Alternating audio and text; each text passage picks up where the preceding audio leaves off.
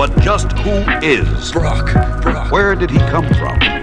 It is a strange story that begins many years ago. Всем привет! Это Блик подкасты «Люди и кино». Меня зовут Лера. Меня зовут Миша. А сегодня у нас в гостях Дмитрий Котов, продюсер и сценарист, академический руководитель магистрской программы кинопроизводства в мультиплатформенной среде и ректор Высшей школы кино «Арка». Здравствуйте. Добрый день. А, давайте мы немножко зрителей ведем в ваш бэкграунд и расскажем о том, чем вы занимались до того, как начали заниматься непосредственно кино. Давайте. А, значит, я так понимаю, что вы начинали свою деятельность э, с программ разных музыкальных на Муз-ТВ. Почти. Э, работа на Муз-ТВ – это была моя первая работа в Москве. Я приехал в 2001 году, э, переехал из города Саратова и, соответственно, решил поучиться кино направлению в мастерской Юрия Грымова. В тот момент он был очень модный, известный клипмейкер, и э, я поступил к нему в мастерскую.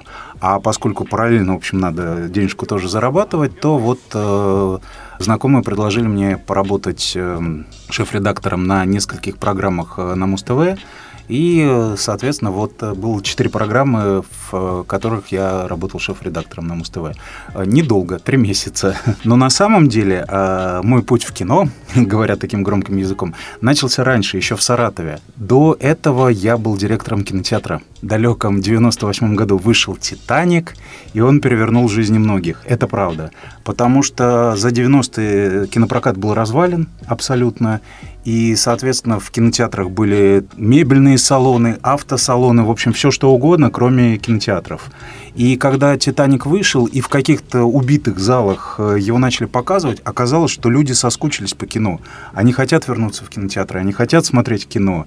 И просто на «Титаник» там, ну, действительно, по кругу ходили там по два, по три раза. И вот в 98 году, вдохновившись э, успехом «Титаника», мы с друзьями в Саратове взяли центральный кинотеатр, Э, города. Э, значит, первый год был он по старинке, с простым обычным звуком, деревянные кресла, но, тем не менее, уже потихонечку мы начали там показывать какие-то фильмы. В 99-м уже сделали Dolby Surround, это был тоже один из первых кинотеатров. И потихонечку-потихонечку начался в Саратове вот прокат а, выстраиваться. Как директор кинотеатра, естественно, я ездил в Москву на кинорынке. Собственно, закупали фильмы, смотрели, что брать, что не брать. То есть э, экспериментальным путем изучали дистрибьюцию кино. И когда ты видишь этих людей-киношников с сумасшедшими горящими глазами, ты думаешь, так, а почему я только показываю? Я хочу, в общем, узнавать, я хочу э, знать, как делается кино, как снимается кино. И вот, в общем, это подвигло переехать в Москву и дальше уже углубляться. А двинулись. сколько лет вы в кино уже как именно как продюсер и как э, сценарист?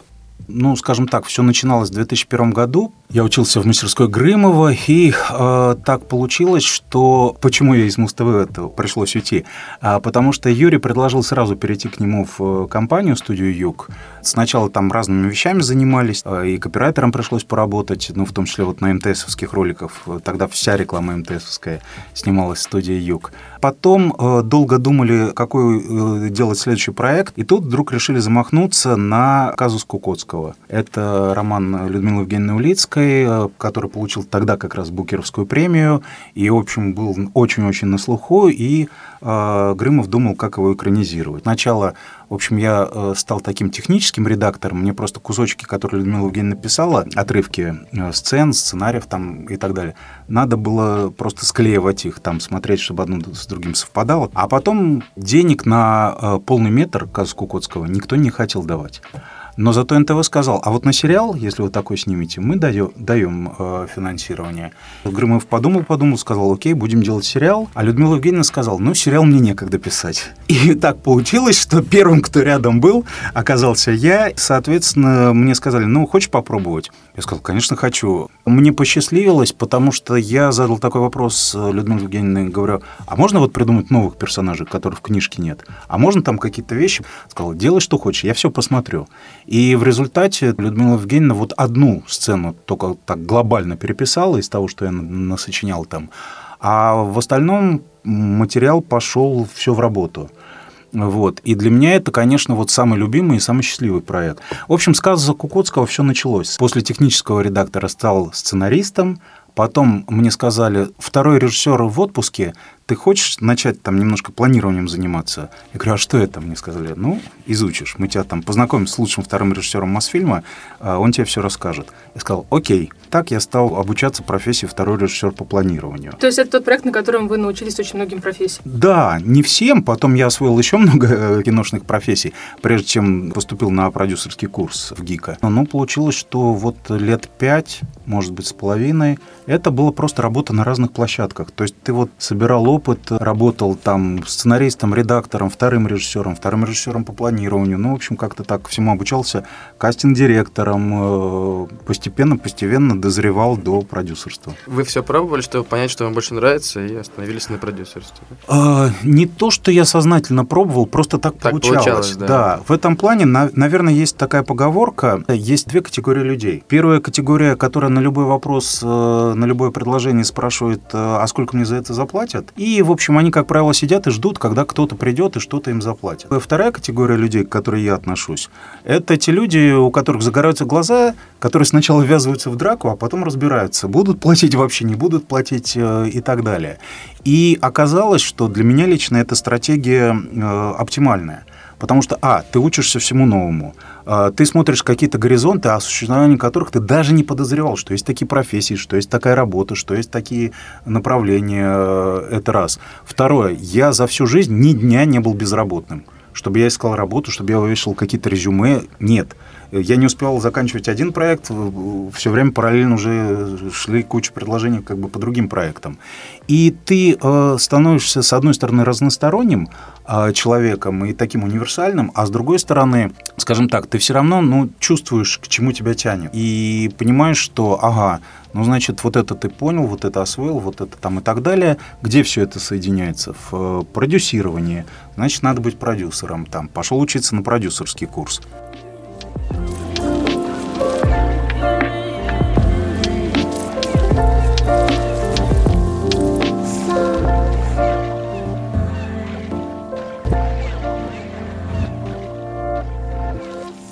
А давайте как раз тогда о продюсерстве поговорим. Давайте. Что все-таки в русском кино делает продюсер? Это очень хороший вопрос, потому что, знаете, такое самое бытовое заблуждение, что продюсер ищет деньги. Да, но не только. А, потому что э, есть разные категории продюсеров. Э, наша классификация немножко отличается от э, американской, даже вот с точки зрения перевода, с точки зрения терминологии. А, потому что там, допустим, у нас есть такое понятие, как исполнительный продюсер. Ну, формально ему соответствует executive продюсер. Но на самом деле э, тут нет соответствия, да, потому что у них executive э, отвечает и за творчество, и за производство, и так далее. А у нас в нашем отечественном производстве генеральный продюсер это тот, кто и ищет деньги, и э, приносит замысел проекта, э, ну, по крайней мере, с точки зрения того, что он хочет и что может быть востребовано рынком. Ну, в широком смысле. Прокатом, телеканалами, там, я не знаю, платформами теперь уже, да, а, и так далее. То есть э, генеральный продюсер решает вообще, что и как будет делать его компания, да, э, кто за это заплатит, кто даст финансирование и куда потом это пристроить. Креативный продюсер э, инициирует идею и потом от и до следит за всем творческим процессом, включая не только сценарий, но и кастинг, и подбор локаций. Ну вот все творческие аспекты курирует креативный продюсер. А исполнительный продюсер – это такой производственник, то, что раньше в советские времена называли директор фильма. То есть он отвечает за команду, чтобы все были накормлены, чтобы не было никаких, э, э, я не знаю, травм на съемочной площадке, чтобы все вовремя приехали, чтобы техника вовремя э, была расставлена, чтобы съемочный день четко начался, чтобы все получили зарплату и так далее и тому подобное. То есть вообще вот последнее время Э, ну, такие современные вузы готовят, конечно, универсального продюсера, который должен быть и генеральным, и креативным, и исполнительным э, продюсером в одном лице. И э, мне в этом смысле тоже моя универсальность очень помогала. А вот учитывая то, что продюсер делает все, ну, то есть как бы очень многие задачи, да, не возникает э, никогда истории, когда ты как бы распыляешься на разные задачи и не понимаешь, за, за что конкретно ты отвечаешь? Бывает. Э, ну, знаете как, э, вот это то, как раз чего не хватает э, у нас. У нас это в России? В России, да. Потому что, с одной стороны, была некая советская система, где четко разделялась. Директор фильма – это такой производственник, который отвечает за производственные аспекты, а там в большей степени, наверное, режиссер фильма отвечал за все творческие вопросы и был главным по этим вещам. А потом, когда система начала разрушаться, и продюсер, это было понятно, что это более такое широкое понятие, вот у продюсеров, у отечественных в головах была такая как бы каша, и был такой перекос. То есть все хотели быть творцами, и никто не понимал, что есть такое слово менеджмент – есть такое слово оптимизация, что очень важно контролировать все процессы, выстраивать их процессы, менеджерить, что называется. Да? Вопросов, связанных с неэффективной логистикой, с неэффективной организацией в кинопроизводстве было в 2000-х годах очень много, очень много. Сейчас ситуация, слава богу, меняется. Сейчас, в общем, приходят молодые ребята, которые, ну, по крайней мере, понимают, что это и менеджмент тоже, э, а потом еще и маркетинг – Э, да, и уже начинает выстраивать процессы несколько по-новому, и, соответственно, здесь уже вопрос, ну, просто самоорганизация. Здесь творческие, вот здесь технические вопросы, э, каждому уделяется какое-то время, везде есть формы контроля, а потом, ну, продюсер же не в одиночку работает, у него есть команда, ассистенты продюсеры, там, помощники, там, департаменты и так далее. Если продюсер еще к этому умеет делегировать, и контролировать то, что и должен делать настоящий руководитель, но он может просто разложить, правильно распределить обязанности и, в общем, успевать контролировать и то, и другое. У меня вот был вопрос о том, кто главный при съемках кино, и сейчас я как бы начинаю понимать, что, получается, главный есть э, на разных этапах, главный разный, да? Да. Получается, да. то есть там на площадке, например, главный у нас режиссер все-таки? Да, э, здесь, э, ну, глобально есть два подхода. Это продюсерское кино и авторское кино. А, считается, что в авторском кино главный режиссер. Но на самом деле в продюсерском кино на площадке главный режиссер. То есть плох тот продюсер, который вламывается на площадку и начинает там чморить режиссера и говорит, что ты не так снимаешь. Ну, дорогой мой, значит, ты просто не того режиссера поставил. То есть, если ты умный, грамотный человек, ты должен был нанять, проверить, протестировать того режиссера, и когда он уже режиссирует на площадке, ты не должен лезть и вмешиваться. Ты можешь смотреть Дейлис, э, ну, то есть ежедневные материалы отснятые, да, по итогам съемочного дня, и если видишь, что системно все плохо, ну, то есть брак, постоянный расфокус, там, я не знаю, постоянно косячат актеры или переигрывают, значит, надо тормозить, останавливать и разбираться, что произошло. А если все идет по плану, все нормально, то все, ну, заезжай там на площадку, проверь, проконтролируй, посмотри общую атмосферу, э, там, поспрашивай, как у всех все нормально, и вали с площадки, пусть режиссер там командует. А потом ты с режиссера спросишь. А чему самому главному вы научились за то время, что вы работаете в кино? Ну, во-первых, что человеческий фактор, он все равно существует и ты можешь по логике все разложить, но все бывает, особенно когда идет длинный проект. Когда там снимается какой-нибудь мувик двухсерийный, ну что там, в удовольствие две недели прошли, как будто в пионерский лагерь съездили. Все довольны, все счастливы. Две недели, даже если там и сутками пахали, ну на две недели напрячься можно. А когда у тебя идет съемочный период полгода, ну тогда в какой-то момент люди начинают уставать. Уже там э, в таком режиме, как... Э, ну, официально съемочный день 12 часов но, естественно, он больше, потому что пока приехали, пока собрались, пока смотали э, кабеля, что называется, пока там сделали все вызывные на завтра. В общем, ну, по факту 12 превращаются там в 13-14. А если, не дай бог, переработки, что, в общем, бич любого продюсера, но они бывают, то, в общем, смены превращаются там в 16, 17, 18 часов. Э, это можно, если это раз. Но если это системно происходит, и потом еще превращается, вот что проект большой, там какой-то, ну, например, 16 серий, да, то это там больше 4 месяцев э, съемок и, и так далее. А если 20 серий, то в таком режиме, конечно, люди не выдерживают. Да, и тут уже важно, вот как организован процесс. Вот, поэтому человеческий фактор это важно учитывать, потому что важно мотивировать людей, важно поддерживать э, людей. Это, наверное, первое. И второе, при такой жесткой системе, наверное, мне кажется, важно уметь прощать и уметь давать второй шанс. Потому что были такие моменты, когда ты с кем-то ругаешься в усмерть. Все бывает, э, как бы где-то что-то, опять же, человеческий фактор. Вот. И иногда кого-то хочется убить. Но потом ты, в общем, выдыхаешь, пытаешься разобраться, понимаешь, что да, это где-то усталость, где-то стресс, где-то чего-то. Вот. И очень часто так бывает, что даже если ты с кем-то поругался, а потом через какое-то время на каком-то проекте ты снова встречаешься с этим человеком, с этим специалистом, обнимаешься, шутишь и говоришь, ну окей, как бы кто старое помянет, тому глаз вон, работаем снова. Ну, такой вот. тесный мир кино. Тесный мир кино, да, потому что на самом деле э, он тяжелый. И, э, скажем, те халявщики, которые просто пришли, ну так, потусоваться, они долго не держатся. Они могут по приколу один-два проекта продержаться, а вот э, системно годами они не остаются. То есть либо они наигрались, либо они поняли, что на самом деле можно в каких-то сферах э, больше денег зарабатывать. А тут тяжелый труд. Он классный, творческий, интересный, э, он адреналиновый очень, э, потому что ты в таком режиме, в общем, работаешь, когда у тебя там за сутки просто несколько жизней проходит. Но это дико интересно, и те люди, которые вот фанатеют от этого, то, конечно, они остаются, и они становятся очень крутыми специалистами, которые ценятся очень высоко.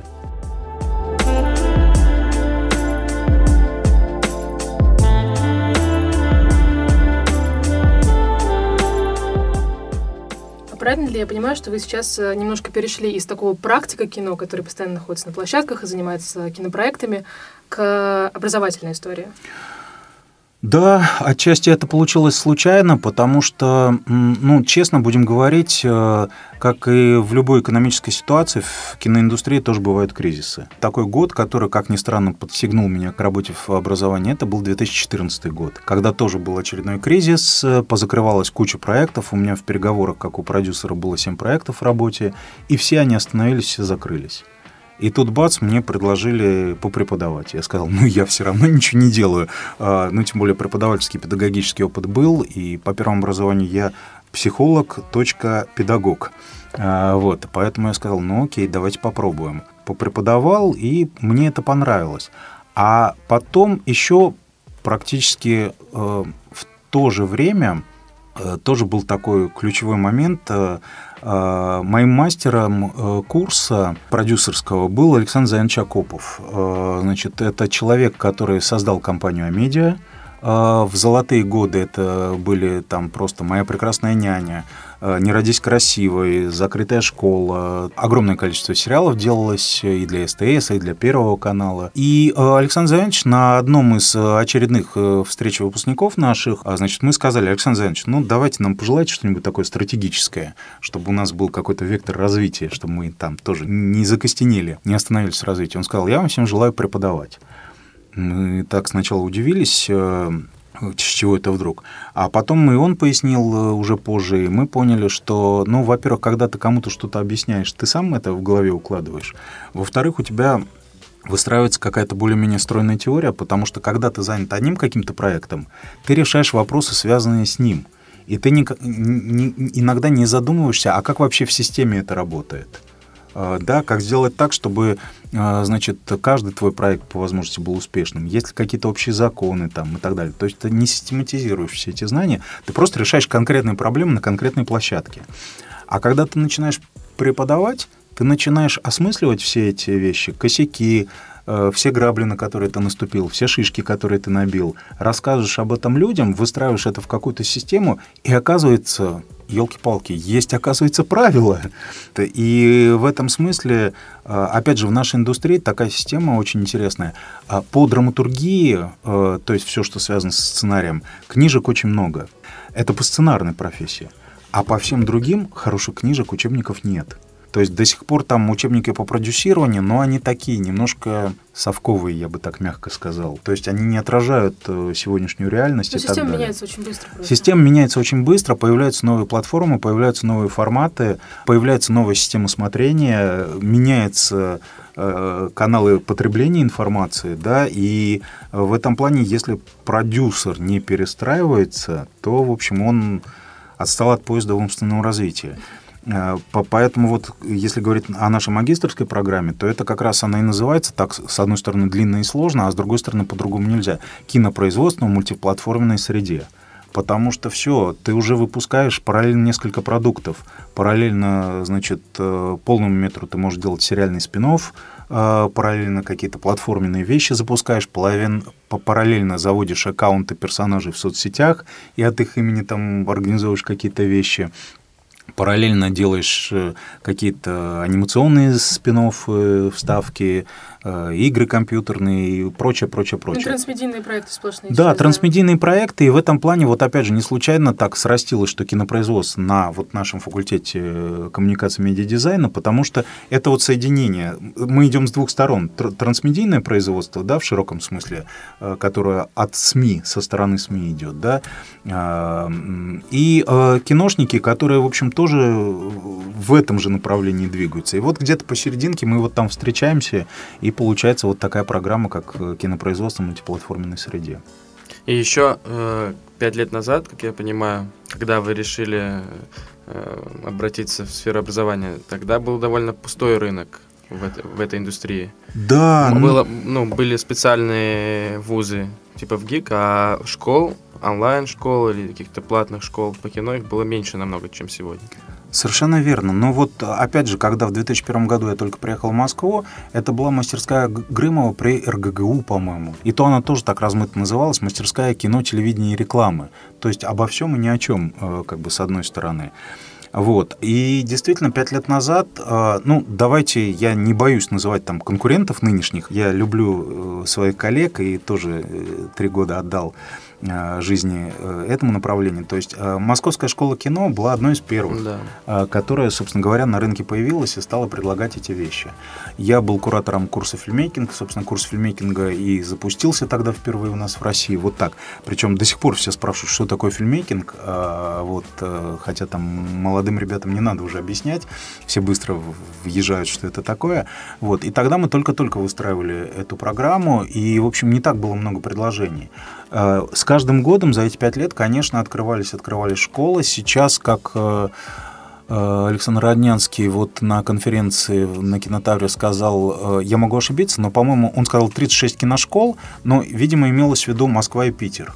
Потому что вот только в Москве и Питере их уже очень много. Ого, да. Если брать по всей стране, какие-то курсы есть, ну, при факультетах ли, либо просто какие-то такие любительские кинокружки. Вот, они появляются, но понятно, что уровень преподавания разный. Вот, но в Москве, с одной стороны, рынок переполнен, а с другой стороны, это хорошо всегда, потому что эта конкуренция, она всегда заставляет тебя крутиться и заставляет придумывать какие-то интересные вещи, э, продвигаться вперед, э, новаторские какие-то э, проекты запускать. Так что да. В чем заключается вообще формат киношколы? А, ну, смотрите, формат киношколы, они разные. Наша киношкола, высшая школа киноарка, это формат ДПО, дополнительного профессионального образования или профессиональной переподготовки. И, соответственно, точно так же есть э, ряд э, курсов. То есть э, фильмейкинг – это, как мы называем, такой базовый стартовый курс. Он хорош для тех, которые решили окунуться в эту сферу, но до этого вообще даже близко ни к чему такому не имели отношения. То есть к нам приходят там, я не знаю, юристы, экономисты, ну, в общем, кто угодно, ну, или просто люди, которым досталось сидеть в офисе. Просто они там штаны, юбки просиживают и говорят, ну, хотим чего-то творческого, креативного. А, и курс фильмейкинг дает общее представление о том, как устроено производство, о том, как устроены профессии, и ты можешь себя попробовать в качестве и сценариста, и режиссера, и оператора, и монтажера, и там звуковика, и даже актера. А, в общем, все это поделать, в результате выйти на дипломную короткометражку. А сколько длится один курс? В арке, я имею в виду. Да, в арке, да. Мы в этом плане немножко отличаемся от основных конкурентов, потому что так э, с одной стороны, считалось, что вот как бы два года это так серьезно. Мы пытаемся доказать, что за один год можно серьезно, в общем, успеть э, подготовить специалистов. Вот. Мы просто пытаемся максимально уплотнить э, обучение, максимально его, ну, практикоориентировать. И, соответственно, вот сейчас у нас уже в этом году будет шесть курсов. То есть, кроме фильмейкинга режиссерский, который курирует Николай Лебедев, э, автор экипажа, легенда номер 17, э, там звезда и так далее. Это продюсерский курс, это э, сценарный курс, который курирует компания Mars Media, это актерский курс, который мы в прошлом году первый раз запустили. А, причем это актер кино и сериалов. Мы честно говорим, что, ребят, театральной работе мы вас не научим за год. Это нереально. Вот 4 года там все-таки надо поучиться. А, соответственно, если вы хотите в кино и сериалах сниматься, без проблем, это за год можно. А еще не сказал, что в этом году мы еще и операторский курс наконец-то открываем. Вот, то есть мы уже почти приближаемся, ну, не все еще киношные профессии, но вот, по крайней мере, 6. Как мне сделать выбор между, допустим, куда мне лучше идти, э, учиться на магистрскую программу или в арку? Ну, тут же разные форматы, потому что как бы на магистрской программе, например, есть бюджетные места. Ну, А, да. Это тоже фактор определенный, да. Э, Там в арке все места платные, коммерческие. Вот, поэтому вот э, даже вы тут уже выбираете с этой точки зрения, куда идти на продюсирование, да. А, соответственно, в магистрской программе а, она два года, и она отличается от годовой продюсерской программы в арке, ну, хотя бы тем, что э, продюсеры, как и любой э, студент магистрской программы, они, кроме прикладных аспектов, э, занимаются аналитикой и научной деятельностью. Что это значит? Это значит, что ну, э, кинематографу 120 лет. За эти 120 лет накоплен такой опыт, что иногда не надо изобретать велосипед. Надо просто сесть, проанализировать, надо посмотреть, как что двигалось, да, как развивалось, и какие-то фишечки, какие-то рациональные моменты взять из того, что было до тебя придумано. Поэтому, э, если брать магистратуру, это еще и наука. Это еще и аналитика. И э, это подготовка этих продюсеров, которые, кроме практических вопросов, э, могут, собственно говоря, с высоты птичьего полета проанализировать вообще ситуацию и понять э, какие-то системные косяки, да, что мы глобально делаем не совсем в ту сторону там, и так далее. А, конечно, на годовых программах это очень прикладное. То есть вот проект, вот делать так, беги туда, неси то, э, значит, запуская вот это, то есть уже прям, ну, практика, практика, практика.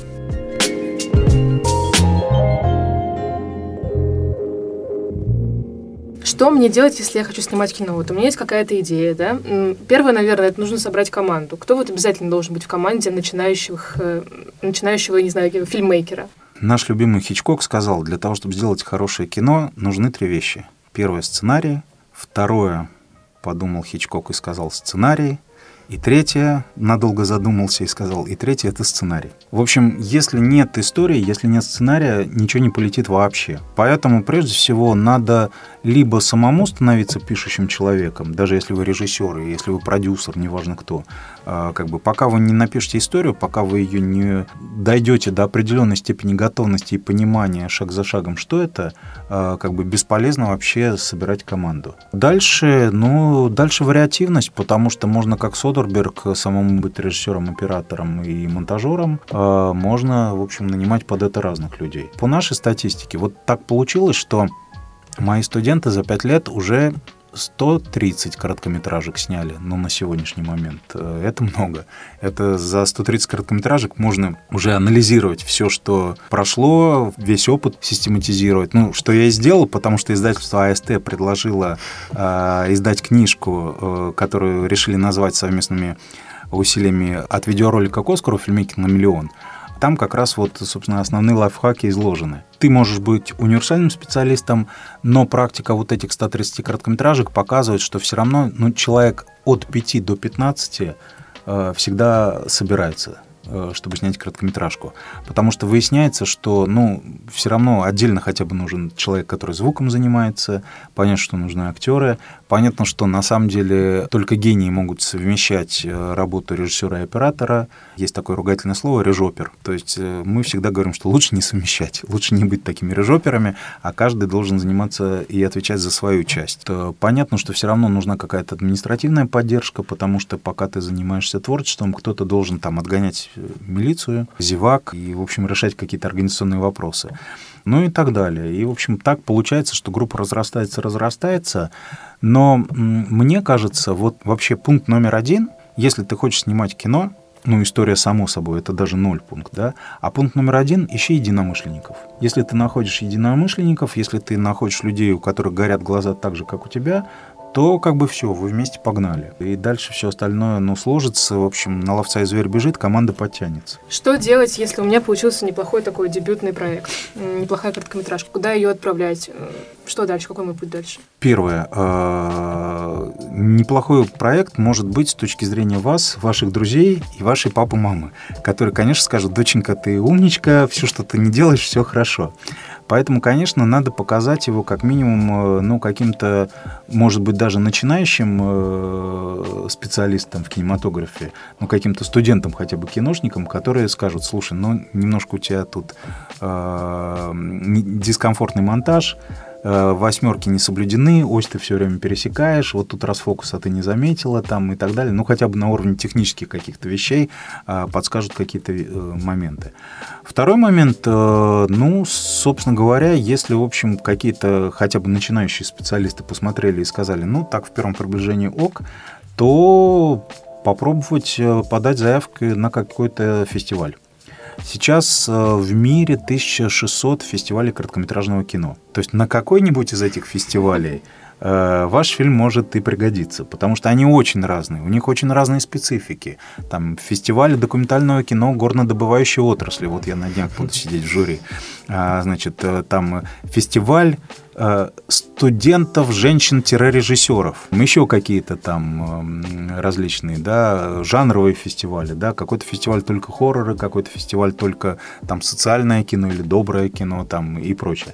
Иногда ты под любой фильм найдешь какой-нибудь э, фестиваль из этих 1600. Кроме того, там, ну, не секрет, что э, мы, мы это называем кинотуризм, что иногда ты подаешь, э, значит, заявки поучаствовать в каких-то фестивалях, потому что некоторые зарубежные фестивали, ну, оплачивают проезд на этот фестиваль. Ты можешь просто покататься. То есть в профессиональном плане тебе это не даст ничего, то есть это никак не повлияет на твою карьеру, но съездить, например, в Прагу и там поучаствовать, например, в фестивале Карловых Варах, хотя на самом деле вот я сейчас сказал, это как раз, э, это как раз один из э, да. хороших, очень да. сильных фестивалей, вот, где просто так не покатаешься. Угу. Но есть такие странные фестивали, где можно просто вот, в общем, на халяву съездить, посмотреть страну, потусоваться, пообщаться с коллегами, но это тоже, на самом деле, дает какое-то иногда вдохновение, иногда просто, ну, какие-то связи, да, то есть, э, там, почему нет? Тем более сейчас молодое поколение мобильное, да, и вот мы все ждем, когда же наконец-то уже э, молодежь начнет э, не просто это использовать для туризма, а как раз-таки для совместных проектов, для копродукции потому что, ну, ну, а почему нет? В общем, есть такие вещи. У нас, кстати, в Арке э, так, такие примеры есть. У нас э, Женя Юстус э, поучаствовала в кинокампусе в Испании и сняла очень прекрасную короткометражку, на мой взгляд, э, где, собственно, сыграла одну из главных ролей очень известная в Испании актриса, театральная, правда. Фактически это вот, ну, для нас, например, это был первый опыт, когда э, команда была частично наша российская, частично вот помогали испанцы э, в этой работе. Почему нет? Сейчас мир открыт. Пожалуйста, делай какие-то интересные вещи с кем угодно. А через какое время после более-менее успешного дебюта можно начать зарабатывать на кинобизнесе? А это зависит э, как бы от амбиций, от планов и от... Э, от профессии. От профессии, само собой, да. Ну и от твоей готовности работать в разных форматах. Потому что, ну, раньше не секрет, что даже киношные режиссеры между съемками фильмов подрабатывали, там, снимая какую-то рекламу. Сейчас поле вообще огромное. Ты можешь сегодня снимать полный метр, завтра потом сериал, послезавтра веб-сериал, после-послезавтра какую-то рекламку опять же, после-послезавтра еще чего-то. А, предложений очень много. В этом плане самый сейчас быстро растущий сегмент – это веб-сериалы и это платформенные сериалы. Вот просто в этом году будет вообще гипербум я имею в виду, что, э, собственно говоря, в Америке мы сейчас будем наблюдать, в Америке и в мире, мы будем наблюдать, кто заборет Netflix. Будет это Apple TV+, э, да. или это будет Disney+. Да. Или там э, Amazon тоже включится в эту гонку и, в общем, начнет там что-то как бы обгонять. Но это и у нас имеет отголосок, потому что, опять-таки, все ждут, кто станет отечественным, ну, в кавычках, Netflix, да, да И вот э, три таких явных претендента, и они изначально не из киношной вообще сферы. А кто у нас, а медиатека? Нет, Око? э, Яндекс, Сбербанк и МТС. Почему для нас это очень интересно? Потому что в силу высокого спроса и в силу того, что просто спрос превышает предложение, и зачастую э, сами люди на этих платформах сейчас говорят, что у нас на данный момент Господи, дай бог, чтобы так и дальше было. Они сами говорят, что на данный момент у нас денег больше, чем творцов, которые могут эти деньги переварить, которые могут освоить. Предложений нет. Сценариев мало, не хватает по-прежнему. Их всегда не хватало, это всегда было очень сложно. То есть это Оставили. самая востребованная профессия сценарист, правильно? Да, и при всей этой востребованности на самом деле, э, ну, с одной стороны, да, предложений действительно очень много. Всем кажется, что это такая самая легкая профессия, самая легкая дисциплина, поэтому только ленивый не преподает драматургию. Это правда. Но очень часто эту драматургию преподают э, ну, какие-то общие фразы, общие слова или там пересказ вот всех этих переведенных книжек, э, Ну, схемы, которых да. сейчас много. Какие-то вот эти американские схемы голые, которые, да, хороши, но они с оговоркой работают. И поэтому получается, что вроде бы курсов по драматургии много, а нормальных сценаристов из них выходит э, считанные единицы. Вот, поэтому, ну, во-первых, надо фильтровать курсы курсом рознь, и надо искать действительно какие-то качественные. И при этом громкое имя не обязательно что-то говорит, потому что очень часто во многих киношколах, во многих, эм, на многих курсах э, просто прикрываются громким именем, а это не более чем свадебный генерал, который один раз в семестр появляется, и больше его нет. Ну, в общем, как в любой профессии, это, конечно, большой труд. Тоже есть такая профессиональная шутка, что сценарист — это человек с чугунной попой, а, вот, который не ленится сидеть, писать, переписывать, э, и, в общем, не перегорает э, в этом смысле, и не э, находит способ борьбы со всякими прокрастинациями, там, с листанием фейсбуков и прочих соцсетей, а отвлекается и пишет, работает там и так далее, что непросто в наше время. Вот мы назвали, получается, самую востребованную профессию сценарист. А какая самая оплачиваемая? Где больше всего могут заработать в кино? А, Ну, тут сложно, потому что как бы бывает, э, что какие-то профессии по ставкам выше, но, ну, например, э, не секрет, что среди актеров есть э, очень высокие ставки, и что даже наши отечественные топовые актеры э, могут, ну, значит, за один съемочный день получать там 500 тысяч рублей и даже больше за один съемочный день. Но понятно, что таких актеров раз, два, три и обчелся, да, что если брать среднестатистическую массу, то есть актеры, которые просто сидят без работы и вообще ничего не получают. А средняя ставка какая у актеров? Э, А нет средних ставок. То есть вот здесь очень много факторов, которые регулируют все. Начиная просто от фактора удачи, попал, не попал, начиная от фактора трудолюбия, то есть э, если ты ходишь на пробы, участвуешь в кастингах, то рано или поздно, в общем, все случается. Просто надо не бояться, а ходить, ходить, ходить на пробы, на кастинги, и рано или поздно, в общем, э, предложения поступят. Вот. И поэтому тут, э, ну, говоря от бесплатно, э, да, там многие актеры, собственно, во всех учебных короткометражках, спасибо в ГИКу за его столетнюю историю, то, что в ГИК приучил, что в учебных студенческих короткометражках актер снимается за бесплатно. Даже самые именитые, даже самые медийные. Вот, потому что это такая поддержка новых талантов и так далее.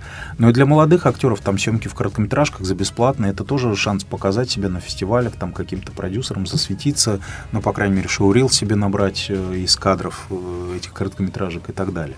Вот, поэтому разброс от нуля до вот э, полмиллиона и миллиона. Ну и самую А. прибыльную профессию в итоге достаточно сложно назвать. я. Я бы так сказал, есть одна из самых стабильных – монтажер.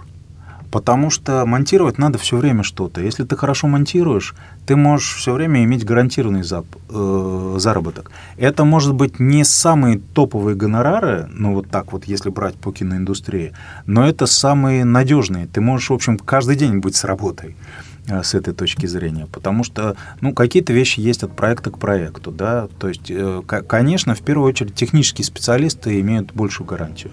Монтажеры, светики, э, а, ну, осветители, да, Звукорежиссеры. Э, звукорежиссеры, да, потому что они постоянно нужны, если ты качественно делаешь свою работу, ты постоянно в обойме. А при этом у них может быть не самые бешеные высокие гонорары. Там у тех же продюсеров могут быть э, достаточно высокие гонорары, да, но сегодня у тебя есть проект, завтра у тебя нет проекта, послезавтра ты в переговорах. Наверное, э, как бы полезно осваивать какие-то прикладные специальности, ну вот, как я уже сказал, как монтаж, например, mm-hmm. да, потому что э, ты тогда без куска хлеба не останешься. Кстати говоря, э, я даже знаю несколько примеров актеров, которые, значит, э, занимаются актерской профессией, присматриваются к режиссерской профессии, а параллельно сидят и монтируют там ролики, берут какие-то заказы на монтаж. И это скажем так, тоже очень такая полезная вещь. Вообще сейчас, э, мне кажется, такая тренд э, – это универс... универсальность. Уни... универсальность, да. А, потому что если ты владеешь одной профессией, ты очень зависим. Если у тебя есть какой-то спектр смежных профессий, ты можешь сегодня это, завтра это, и ты всегда в обоими. Вот мне кажется, вот это самое надежное.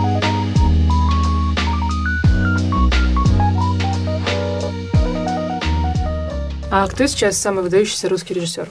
Как человек, который занимается кинообразованием, я сейчас очень ну, не то чтобы преклоняюсь, но с большим уважением отношусь к Сакурову. Вот если говорить о каких-то моих любимых фильмах, да, то у меня есть один прям «Одинокий голос человека», который меня в свое время дико э, возбудил, поразил, и, в общем, для меня было некое потрясение тому. И то, что у Сакурова сейчас вот эта плеяда выпускников, э, там, Кантимир Балагов, значит, и другие ребята, ну, для нас это ориентир. То есть мы понимаем, что у него мастерская пятилетняя, а у нас годовые программы. Но, по крайней мере, вот выходить на какой-то такой уровень подготовки режиссеров а, нам очень хочется. И для меня вот сейчас э, Сакуровский выпуск э, – это такой выпуск, который, в общем, такую планку и вдохновение дает э, для подготовки наших режиссеров. Вы, по сути, ответили на наш следующий вопрос по поводу своего любимого фильма. Да. Который... А, вот, кстати, нет. Недавно был такой муви-челлендж. Э, где там, как всегда во всех этих челленджах, передавали эстафету друг другу, и надо было там 10 э, любимых фильмов назвать. В этом плане, да, э, «Сокуровский одинокий голос человека» входит в этот топ-10, мой личный фильмов, которые на меня так или иначе повлияли, но не на первом месте. На первом месте у меня два э, великих советских режиссера, э, которых я с детства обожаю, и я так думаю, я уже просто пытаюсь вычислить так логически, потому что, конечно, там мы не все помним, что было в детстве, но я думаю, что это вот те фильмы, на которых я рос реально.